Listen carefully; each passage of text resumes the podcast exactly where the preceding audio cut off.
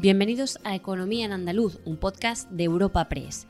En este espacio repasamos cada semana las principales noticias económicas de nuestra comunidad.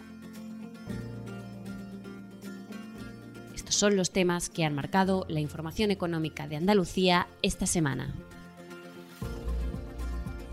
Récord histórico en Andalucía de exportaciones en 2022, con cerca de 43.000 millones, un 24,3% más, un porcentaje que se incrementa por encima de la media nacional.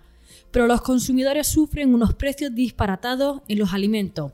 El IPC de enero ha registrado un aumento del 16,4% en los productos básicos de alimentación y un 6,3% en el índice general de precio. Y el campo andaluz ha confirmado lo que ya se preveía, la peor campaña de aceite de oliva del siglo. Espacio patrocinado por la Asociación de Trabajadores Autónomos ATA. Andalucía ha cerrado 2022 con las exportaciones más altas de su historia, cerca de 43.000 millones de euros. Esto significa 8.000 millones más que el año anterior y se han registrado notables incrementos en sectores industriales y agroalimentarios. En concreto, el aceite de oliva lidera las ventas del agro y la aeronáutica ha retomado el crecimiento con un 39% más. Destacan los envíos a América y a Asia, las regiones del mundo con mayores perspectivas de crecimiento para los próximos años. Además, las exportaciones a Estados Unidos y a Marruecos crecen a doble dígito. Con esta cifra, Andalucía se sitúa en tercera posición tras Cataluña y Madrid, la consejera de Economía y Hacienda, Carolina España, hacía esta reflexión tras conocer estos datos. A pesar de la sequía, que es la que nos está lastrando, porque si vemos, eh, llevamos todo el año 2022 creciendo por encima de la media nacional, sin embargo, en el último trimestre, pues ya eh, hemos crecido un poco menos como consecuencia de la sequía, pero eh, tanto las exportaciones, que hoy salían los datos ya del mes de diciembre, que están eh, incrementándose por encima del 20% y estamos teniendo récord de exportaciones de las empresas andaluzas, pues tanto las exportaciones como la ejecución de los fondos europeos es lo que nos tiene que hacer amortiguar eh, las posibles dificultades que nos vayamos a ir encontrando a lo largo de este año. Yo soy mm, optimista moderada y bueno, eh, creo que este, este, el primer trimestre va a ser eh, el peor, pero luego ya conforme se vaya acercando la primavera y el verano iremos eh, creciendo, iremos creciendo. Pero no todo son buenas noticias en la economía andaluza. El IPC sigue al alza y sobre todo el precio de los alimentos ha aumentado un 16% en un año. A pesar de las medidas de reducción del IVA en productos básicos, los precios en alimentos y bebidas no alcohólicas han aumentado, así como en restaurantes, hoteles, calzado y transporte, mientras que solo ha bajado en vivienda. Los sindicatos andaluces han lamentado que el precio de la compra no se reduzca y han pedido un mayor esfuerzo político a los gobiernos.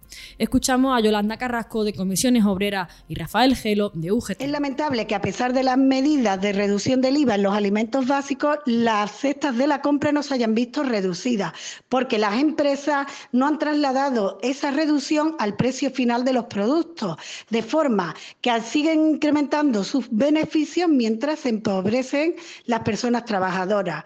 Ante esto, la subida del salario mínimo interprofesional de 80 euros no va a ser la solución, pero evidentemente es un importante recurso para las familias más vulnerables, con salarios más bajos.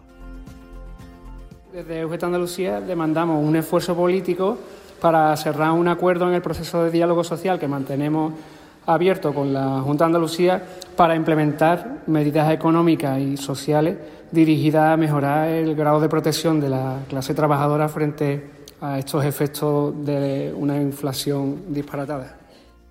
Y siguiendo con las malas noticias, el agro andaluz ha confirmado los peores augurios. Se ha registrado la peor cosecha del siglo de aceite de oliva, algo que afecta especialmente a la provincia de Jaén. Cristóbal Cano, secretario general de UPA Andalucía, ha señalado que, no obstante, la comercialización ha dado buenas cifras, lo explicaba así.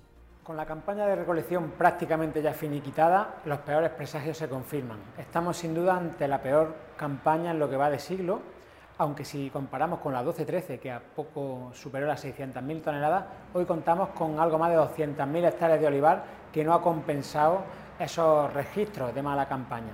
Con lo cual, una campaña, subrayamos, que no va a ni mucho menos remontar las peores perspectivas que ya anunciábamos allá por finales de otoño. Con respecto a la comercialización, buenas cifras, unas cifras de media en estos primeros cuatro meses que superan las 100.000 toneladas de aceite comercializado en un escenario de precios sostenidos y en un escenario de precios que eh, nos permite seguir al frente de nuestra explotación. Por su parte, la organización agraria COAG ha reclamado un paquete de apoyos para poder superar esta nefasta cosecha, derivada principalmente de la sequía a lo que se suma el incremento de los costes de producción derivados de la guerra en Ucrania y la puesta en marcha de la nueva política agraria común. Juan Luis Ávila, secretario provincial de COA Jaén. Se confirman los peores pronósticos en la provincia de Jaén y a nivel nacional. La cosecha ha sido un auténtico desastre. Tenemos en la provincia de Jaén casi un 70% menos de la cosecha pasada y lo que pedimos desde ya es que necesitamos un paquete de medidas potentes en el, olivar y especialmente aquí en la provincia de Jaén que tenemos la reducción más importante que, que se ha producido en toda España. Hay muchos agricultores que una vez cobrada la pasada cosecha en esta no van a tener la posibilidad ni siquiera de pagar los gastos fijos que tenemos en las explotaciones con la subida tan grande que hemos tenido de electricidad, de combustible, de abonos, de fitosanitarios, en general en todas las explotaciones. Así que lo que necesitamos es un paquete de medidas que nos permita pasar este año, que va a ser un año de 24 meses, y que necesitamos poder ir, a hacer, ir haciendo frente a los gastos que se nos van a ir produciendo desde ya. Cambiamos de asunto y nos fijamos en la contratación estable de 21.300 mujeres en Andalucía el 33% menores de 30 años. Rocío Blanco, consejera de Empleo, ofrecía estos datos en una comisión parlamentaria sobre los incentivos al empleo estable. En total, con 170 millones de euros, se ha favorecido la contratación de más de 50.000 personas. La gestión de este procedimiento en 37 días ha sido tan rápido por el uso de un sistema automatizado.